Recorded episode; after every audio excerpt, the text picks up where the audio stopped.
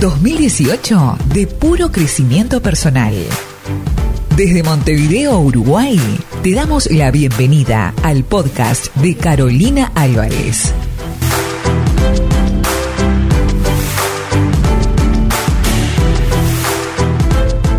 Muy bien amigos, nos encontramos eh, grabando desde los estudios Puente el podcast de crecimiento y desarrollo personal para hacerte la vida más fácil. Y en el día de hoy tenemos a una profesional en serio.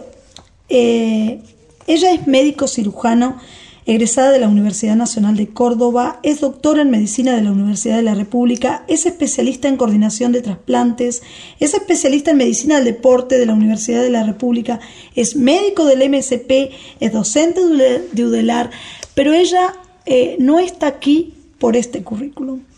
Si bien tiene relación, ella está aquí porque tiene 30 años de experiencia en temas que tienen que ver con la restauración familiar. Estoy en los estudios Puente grabando el podcast de crecimiento personal con la doctora Ana Castro, a quien considero eh, un referente a seguir y una gran amiga. Una gran amiga porque tengo también más de 20 años de conocerla, porque a mí misma me ha ayudado mucho en temas de familia y porque me parecía súper importante que Ana estuviera en este equipo del podcast, que ella fuera también eh, parte integral de este equipo porque tiene mucho para dar, mucho para decir y estoy segura que muchas familias pueden restaurarse a través de la ayuda, de los consejos, de los tips que Ana nos va a compartir a lo largo de todo este año eh, hablando justamente sobre familia. Y hoy tenemos un tema muy delicado y muy, muy interesante. Pero antes que nada, darle la bienvenida a Ana. Un placer tenerte aquí en los estudios Puente. Muchas gracias Carolina, la verdad que el honor es mío porque yo creo que cuando uno elige algo, ser algo en, en la vida, decide transitar por esta vida, muchos preguntamos qué pasó, otros miran las cosas pasar. Y otros hacen que las cosas pasen. Me, gusta elegir esa tercera opción. Y cuando desde muy pequeña decidí estudiar medicina, todos me dijeron, es imposible. Como una niña que vive en una estancia, que para ir a esa estancia había que ir porque no quedaba de paso para ningún sitio. Y cuando la gente te estructura y te dice no se puede, hay algo en mi interior que siempre me impulsó a decir, sí, se puede. Y desde entonces lo que quería era ser médico para ayudar a las personas. O sea, tomarlo como una herramienta de lo que es en realidad la primera especialidad y la primera profesión en la humanidad. Porque después hay muchas profesiones, pero la primera fue el ser médico. Para ayudar a otros. Y ese es el principio. Ayudar a otros. ayudar a otras personas. ¿Vos crees que en el mundo hay como una frialdad, como, una, como un desinterés eh, en ayudar a otros? No es desinterés. Muchas veces las decepciones, porque nosotros cuando nos cuando nosotros hacemos algo esperando recibir a cambio algo, si ese algo que vos te figuraste, lo idealizaste, lo esperaste o le diste una forma X, viene de otra forma o no viene de ninguna, entonces vos estás estigmatizando las cosas y empiezan a abrirse lo que llamamos paradigmas. Entonces estás en medio de un paradigma y no sabes a dónde avanzar. Te puede suceder que te puedes paralizar, te puede suceder que te puedes rodear de cercos, te puede suceder que te vas encerrando en habitaciones y te puede suceder que te deprimas o que te aísles de tal manera que no permitas que nadie llegue hasta tu ser. Y eso sí que es lo más peligroso, cuando te encerras en vos mismo. Eso pasa en la depresión. Exacto.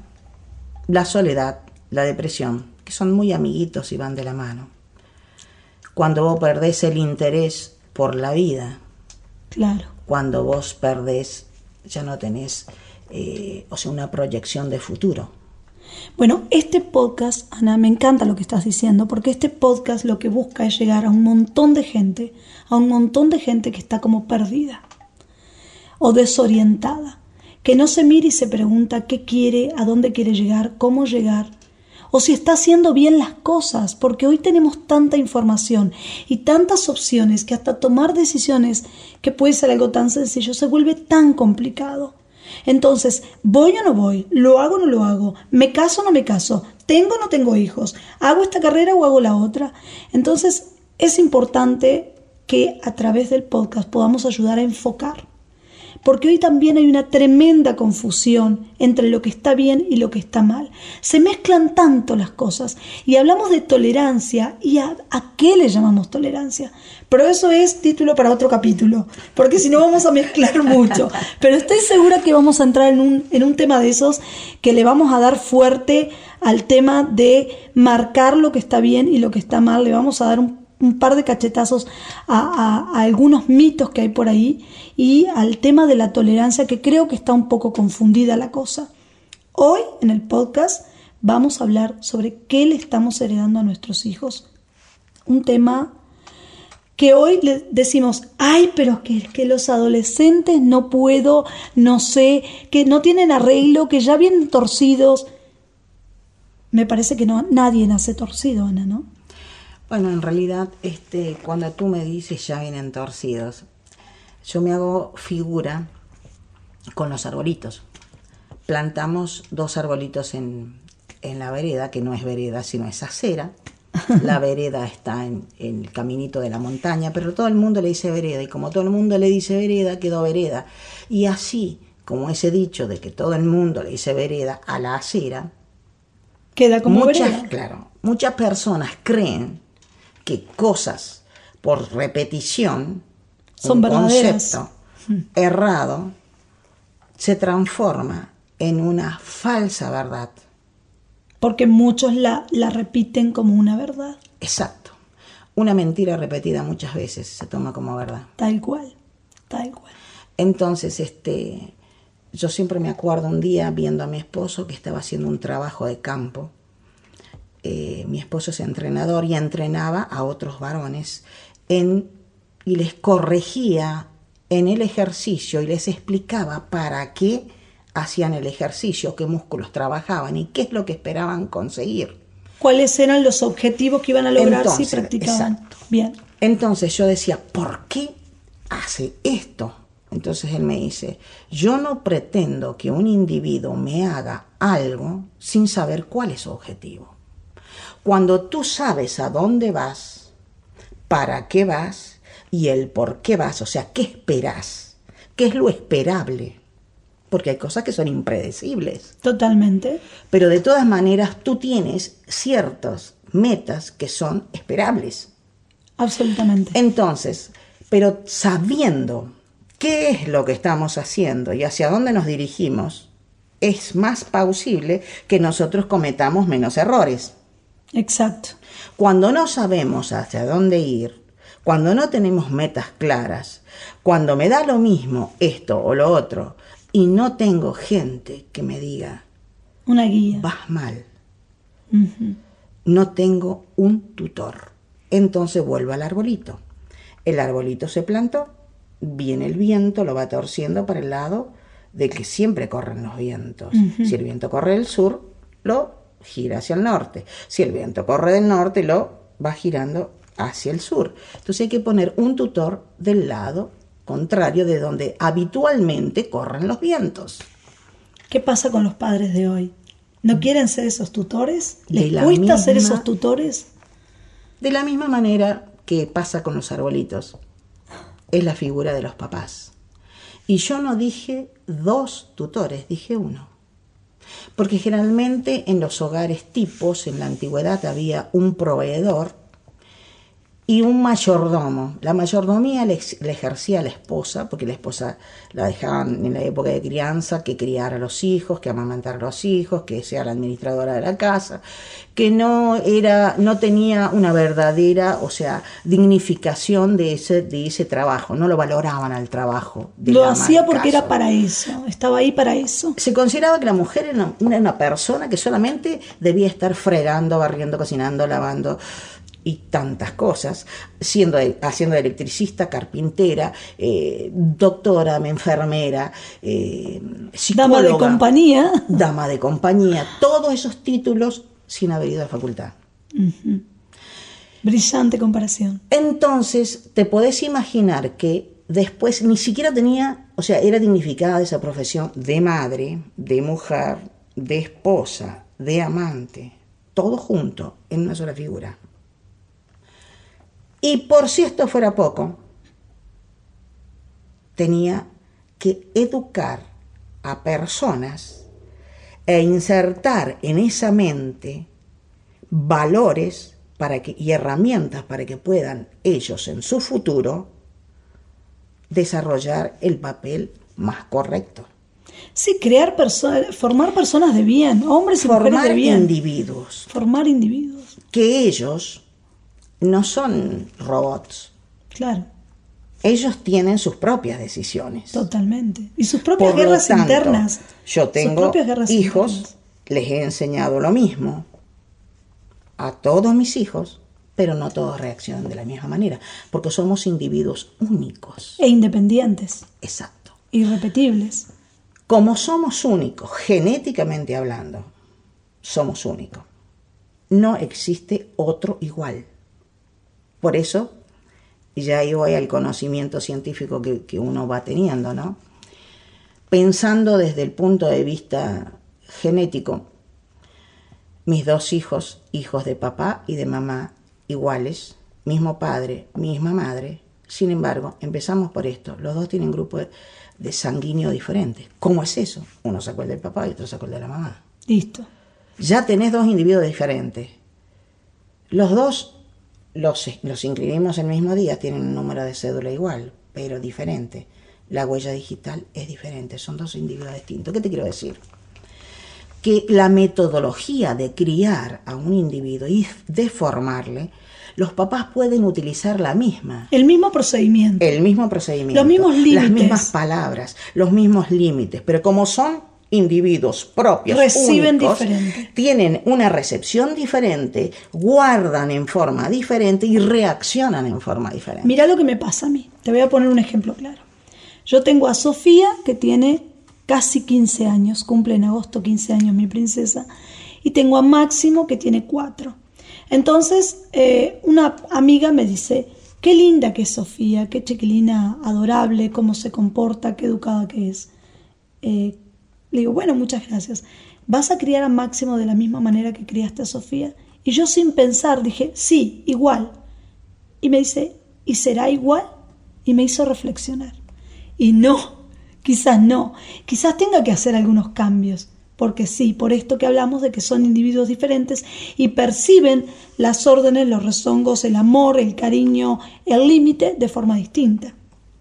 Aparte. Pero se hace difícil eso para una madre no, yo creo que nosotros tenemos, nosotros las mujeres, hablo de, mujeres, madres, más allá de que lo hayas procreado a tu hijo, porque muchas madres han tenido la bendición de parirlo por cesárea y ser madres.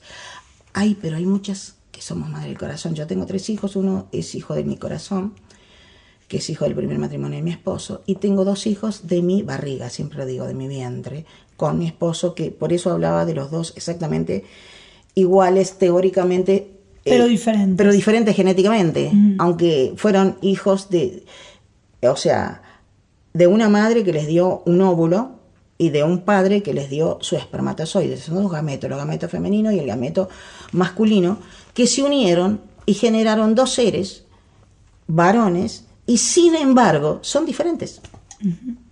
Son totalmente diferentes, hasta el grupo sanguíneo, como te decía yo recién. Y Juan Marcelo, que es el, mayor, por ejemplo, eh, nos dio una nieta, y mirá vos cómo es esto, y la niña eh, tiene principios y valores que tú sembraste, o sea, que yo sembré en mi hijo del corazón, que supuestamente no tendría por qué cosecharlos, digamos. Pero aparecen en la niña. Pero aparecen en la niña. La niña reconoce, me reconoce como su abuela. A ver, ¿qué es lo que te estoy queriendo decir? Esto ya sale fuera de la genética y entra en el plano de valores y es en lo que vos ponés en los niños. Por eso es muy importante la educación de la familia en los niños pequeños. Entonces, vamos a entrar directamente en el tema. ¿Qué le estamos heredando a nuestros hijos? Y acá nos referimos específicamente a los valores.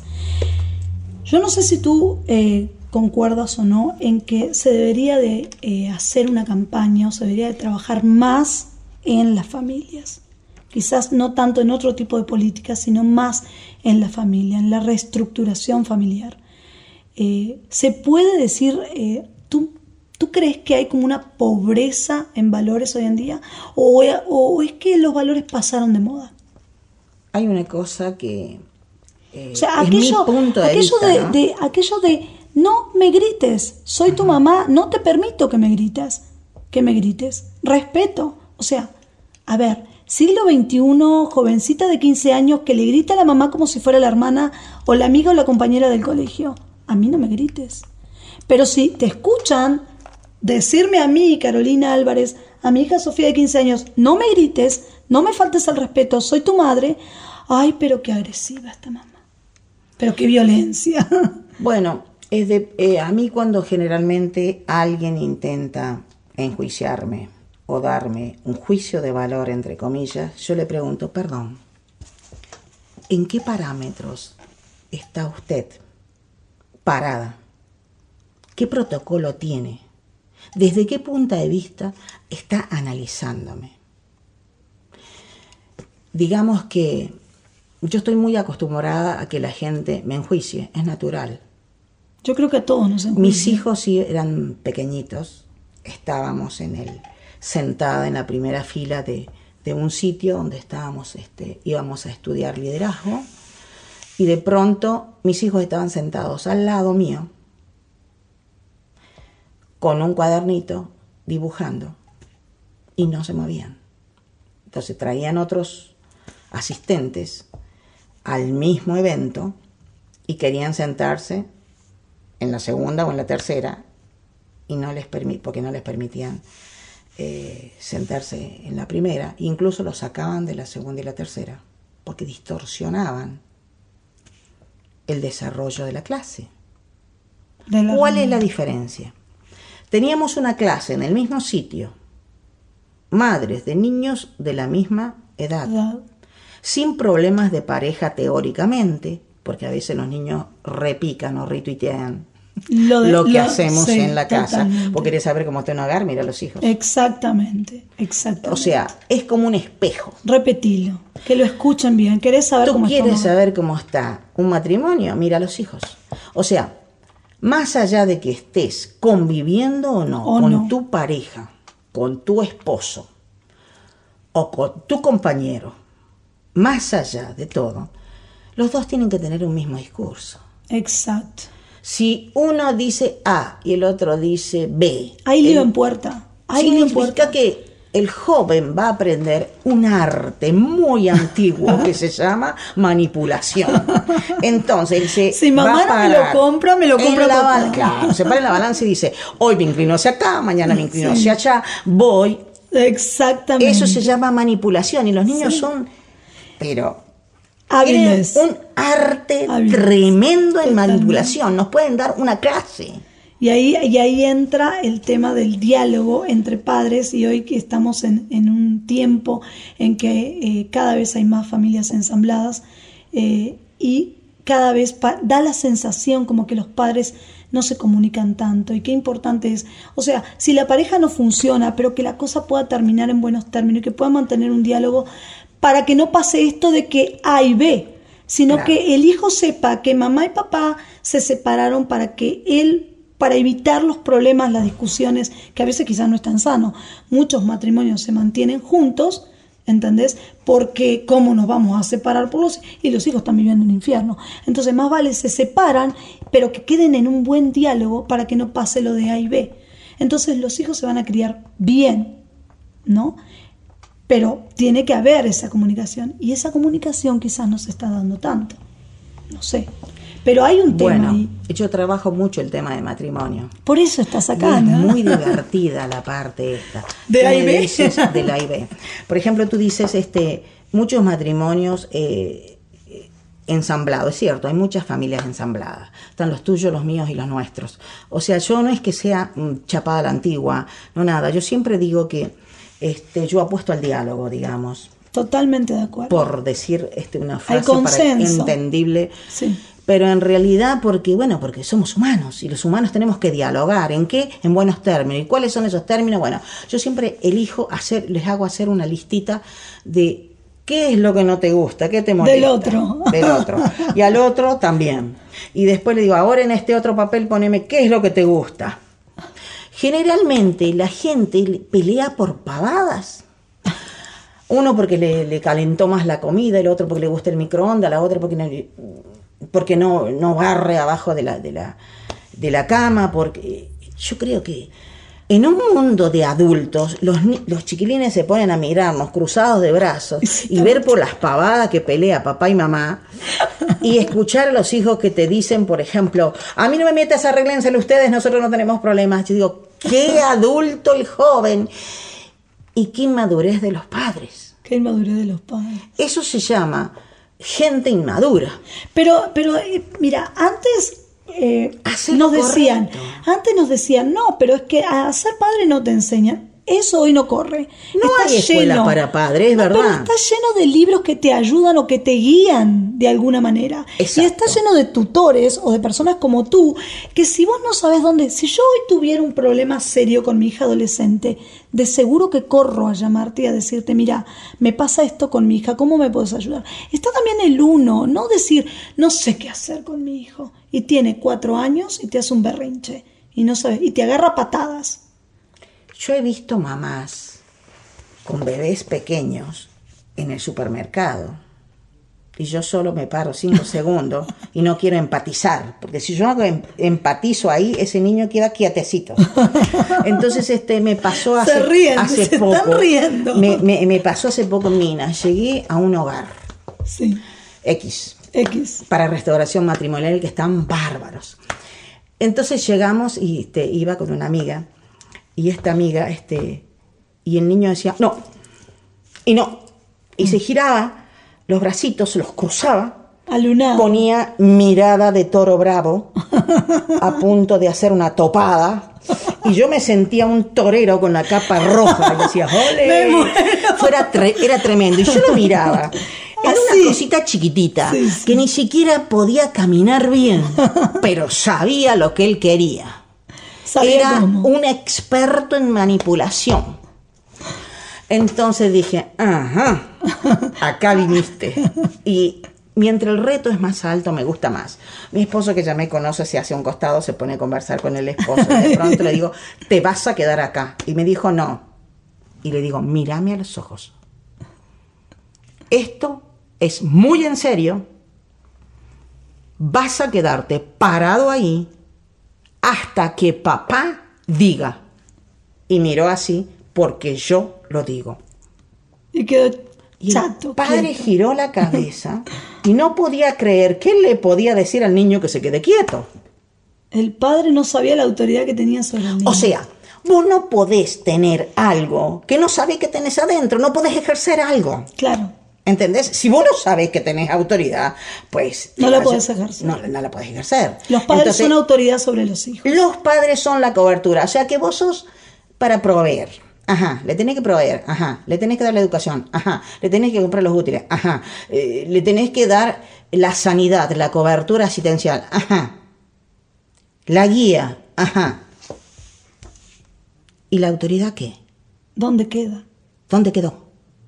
O sea, él me puede recriminar, me puede decir, comprame, dame, hace, Ajá. Pero Él yo no le puedo decir- sus derechos, Sus derechos. pero no tiene ningún deber. Ah, no, No, querido. no, no, no, Acá vamos a hacer una un listado de nunca máses. De Yo- nunca Yo hago los listados de nunca máses. Me gusta hacer Esto eso tiene, con que, esto tiene que ir de, de acá del podcast de crecimiento personal a un taller así, de cabeza, Exacto. con padres. Exacto. Ya te lo voy a diciendo. Exacto, te explico.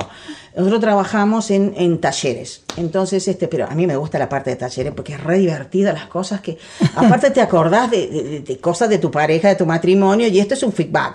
Sí. Este es tipo la, la espada de los romanos. O sea, porque la pareja está ideada así, igual que los romanos. Los romanos, si tú te acuerdas de la armadura de los romanos, alguna vez leíste un libro Sí, de historia porque sí, estudiabas abogacía, así que me, me imagino que romanos leí. llegaste. Entonces está. Entonces nosotros vemos a los romanos y si no vimos una película de esa que nos gustan mucho de los romanos y vemos esa que hacen ¡au! la de los 300 y bueno, entonces tenemos toda la armadura adelante y la la espalda, nos espalda queda libre, libre. libre. Ajá. ¿Quién nos cuida la espalda? ¿Quién nos cuida la espalda? El más cercano.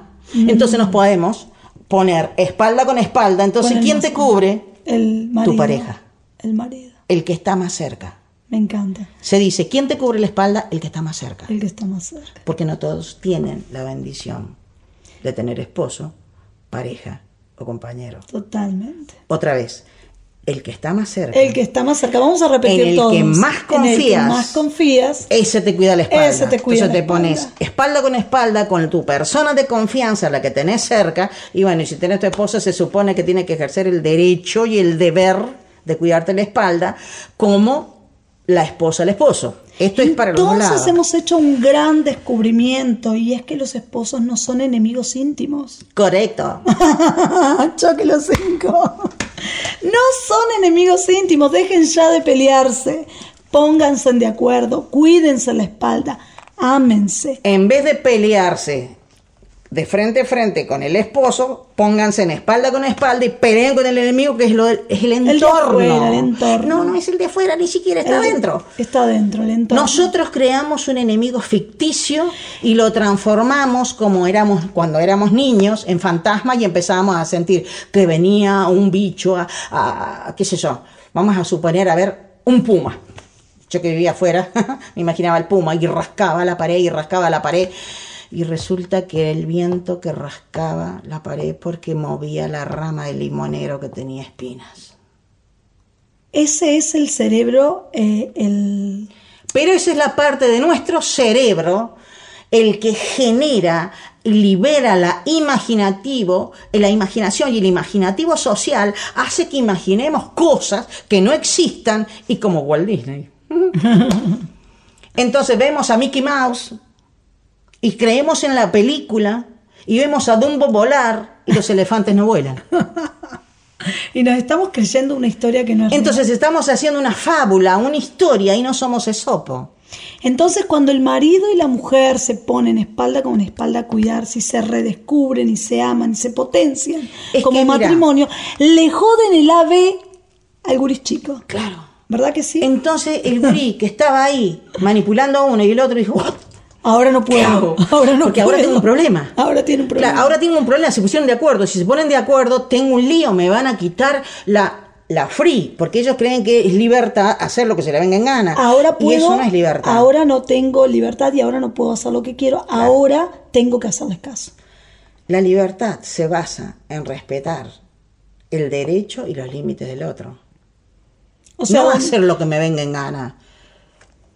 Yo puedo tener muchas ganas de hacer muchas cosas, pero no todo me conviene. No todo porque avasallo el derecho del otro. Cuando tú respetas a tu semejante, llámese como se llama, tu compañero de trabajo, tu compañero de equipo en el Tu fútbol, tu pareja, tu, mamá, tu papá. mamá, tu hijo, el perro. El Mi perro. perro tiene su espacio en la familia, sino para que tenías la mascota.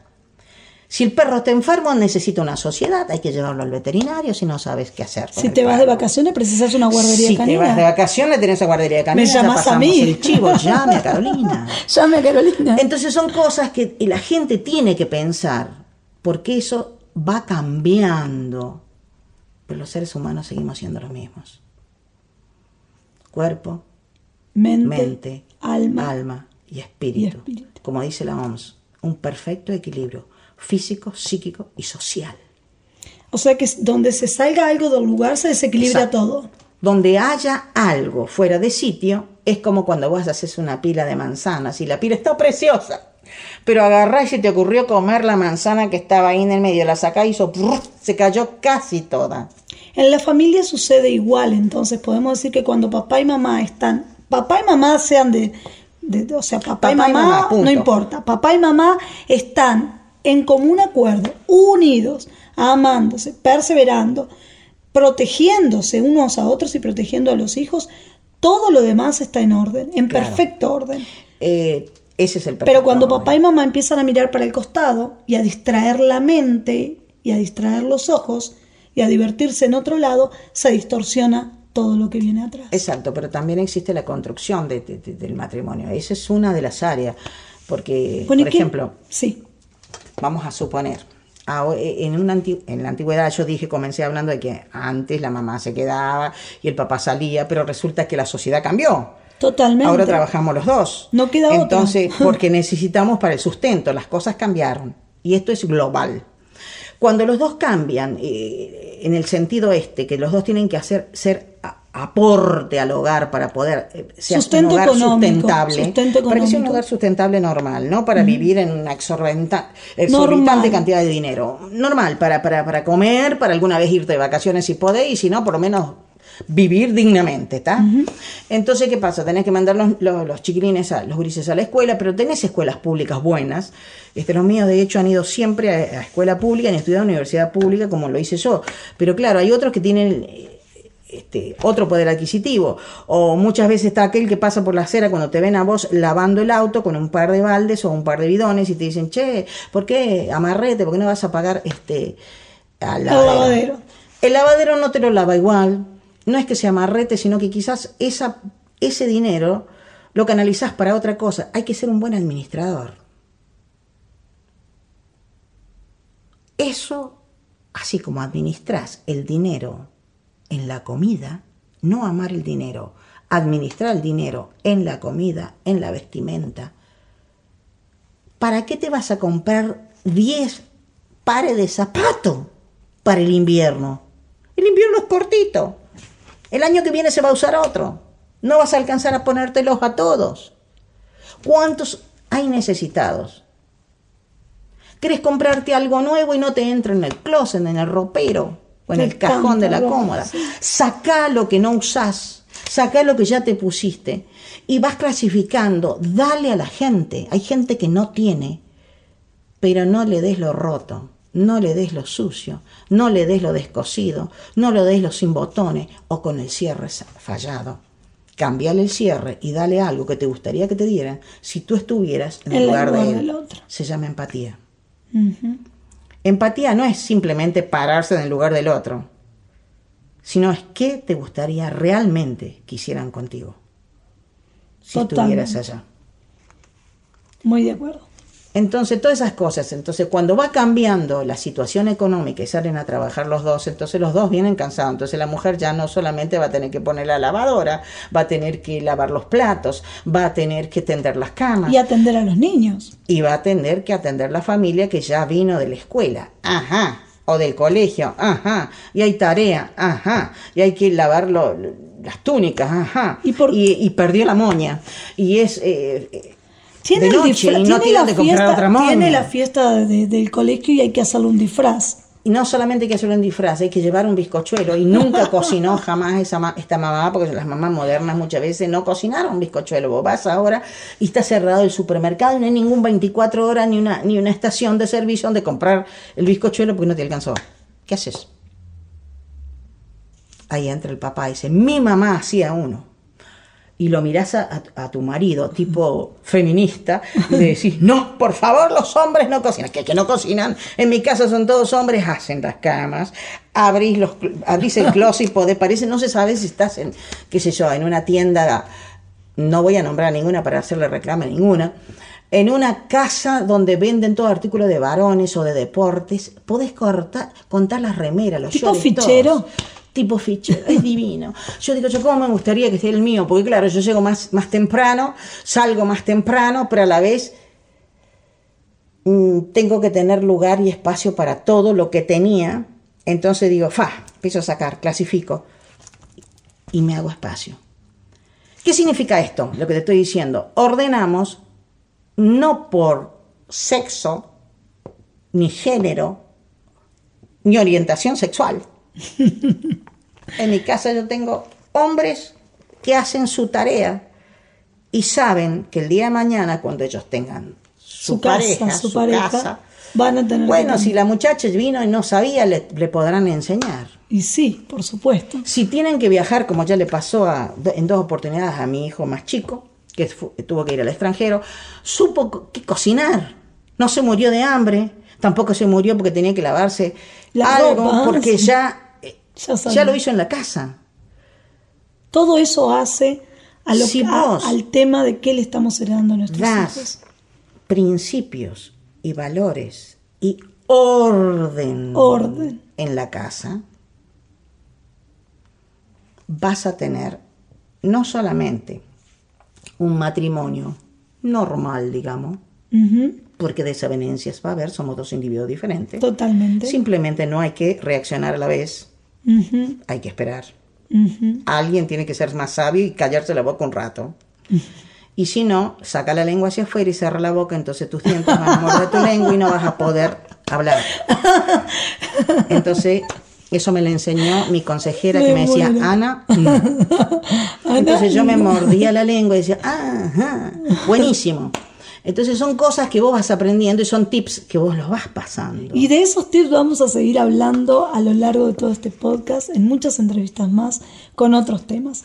Me encantó el tema de hoy, Ana, yo te agradezco mucho por haber venido. Sabemos que venís viajando desde La Paz, estarías trabajando o en alguna reunión, no sé. Las piedras. Pero llegaste, llegaste así, pero llegó, ella llegó, ella dice voy y va. Bueno, muchísimas gracias por haber venido, espero que hayas disfrutado este rato, esta conversación que está orientada a hacerle la vida más fácil a la gente, porque a veces nos complicamos más de lo que parece. Complicamos las cosas más de lo que... No es que la tecnología, no es que los matrimonios se tuerzan, no es que los hijos vienen torcidos, simplemente necesitamos, recapitulando, Tutor. tutor. Un orden. Un orden. Establecer prioridades. Establecer prioridades. Y límites. Y límites. Yo estuve en una charla. Y amor, Ana. En Durazno. Espera. Sí. Yo estuve en una charla en Durazno.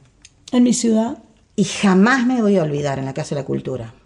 Estábamos tratando precisamente un tema abierto y se paró un joven, jamás me voy a olvidar, y dijo, necesito que me pongan límites. Cuando un joven se para en una charla y te dice, necesito que me pongan límites, y yo sé que me vas a escuchar, no te voy a nombrar, pero tú sabes quién eres tenés que hacer algo. Tenés que hacer algo. Cuando la sociedad está gritando SOS, necesito auxilio. Help. Help. Stop it. necesito auxilio. Ahí nace el quinto principio, que es el primero y el más importante, el que traspasa todo, todas las diferencias el que traspasa todas las fibras de cualquier ser humano y que se llama amor. Yo he visto madres visitar a presos en la cárcel que han cometido los crímenes más atroces por amor y decirles, mi botija, mi chiquito, mi amado, mi niño. ¿Con qué ojos estamos mirando aquel, aquella persona, varón o hembra, con el que procreamos, a ese ser que decimos amar. Si lo amamos a ese ser, tenemos que amar al otro con el que lo procreamos, más allá que ya no estemos juntos. Pero era necesario que esté esa persona para que me dé la parte del gameto para que se forme ese ser. Tenemos herencias de padres y de, madres. Y hay solo un lugar donde se procrean, que es el útero, la matriz. Las mujeres no solo parimos o tenemos por cesárea, sino que tenemos el honor de dar vida. Y la vida se da por amor, más allá de que te hayan violado, que te hayan hecho lo que te hayan hecho. Te está hablando alguien que a su mamá la violaron.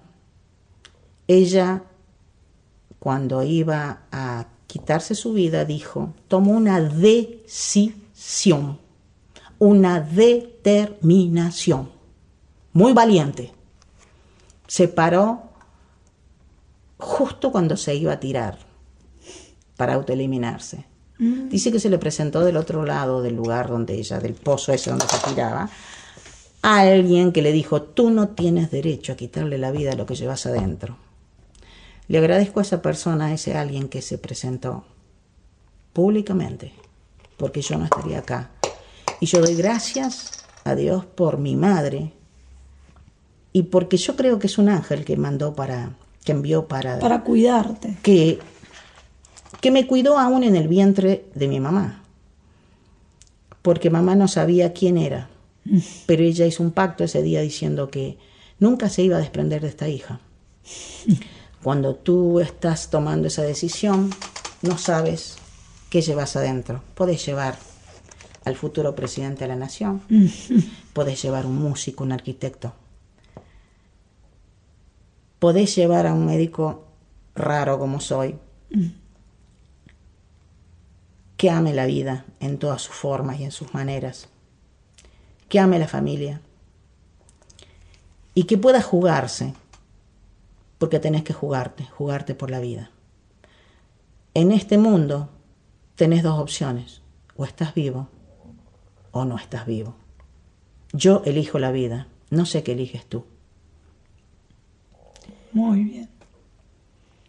Bueno, Ana, la verdad que muy fuertes tus palabras, un testimonio muy lindo. Yo creo que las madres tenemos una responsabilidad muy grande frente a la familia. Hay un dicho que dice que cuando la mujer está bien, todo está bien. Entonces creo que a veces la mujer tiene que tomar las riendas de la casa, las riendas del matrimonio. No que lleve adelante ella todo, sino que ella diga, bueno, hasta aquí fue. y poner ese orden pero con amor. Y poner esos límites y ser firme, pero con amor. Te agradezco por haber venido, te agradezco por esta conversación y espero, Ana, que nos reencontremos en una próxima edición con otro tema eh, que vamos a seguir hablando. Sí, vamos a compartir una lectura que Ana había traído preparada para nosotros. Eh, adelante, Ana. Bueno, es un salmo.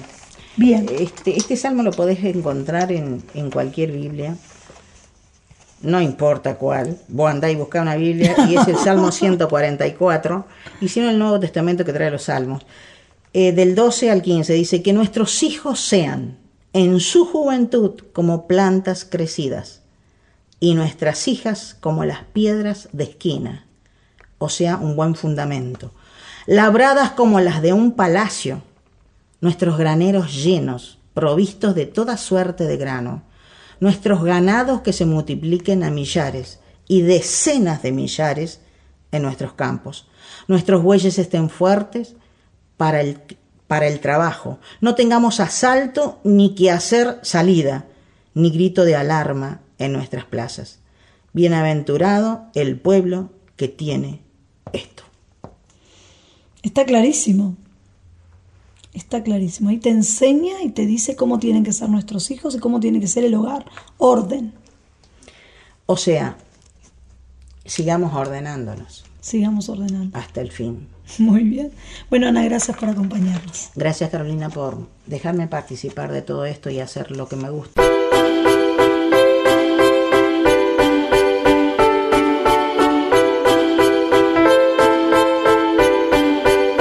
Te vamos a hacer la vida más fácil.